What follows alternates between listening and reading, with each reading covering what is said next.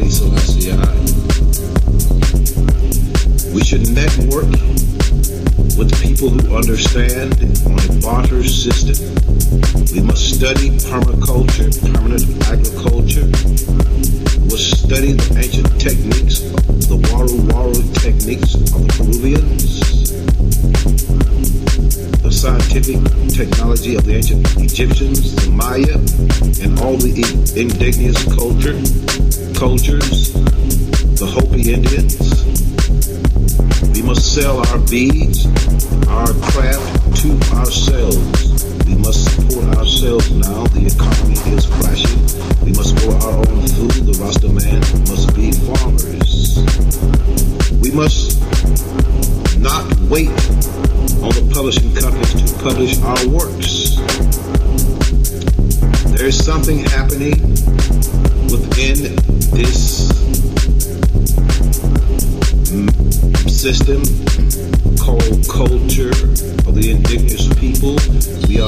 we have entered into the sixth day of ancient Maya galactic underworld. Teleology is a pivotal reality. Nibiru is near it. On Thanksgiving, I heard on the news briefly that a man by the name of Gil Scott had passed away. It touched me deeply because I thought it was one of our major prophets, Gil Scott Heron, a friend of mine. It was his father. It is urgent that we fulfill the prophecies and let our poets, our musicians, such as Gil Scott Heron, know that we are thankful for their inspiration, which is the work of the gods, as I have explained in my work here in cyberspace, a gift given to us by the Anunnaki that we dispense and propagate this message broadcasted in time.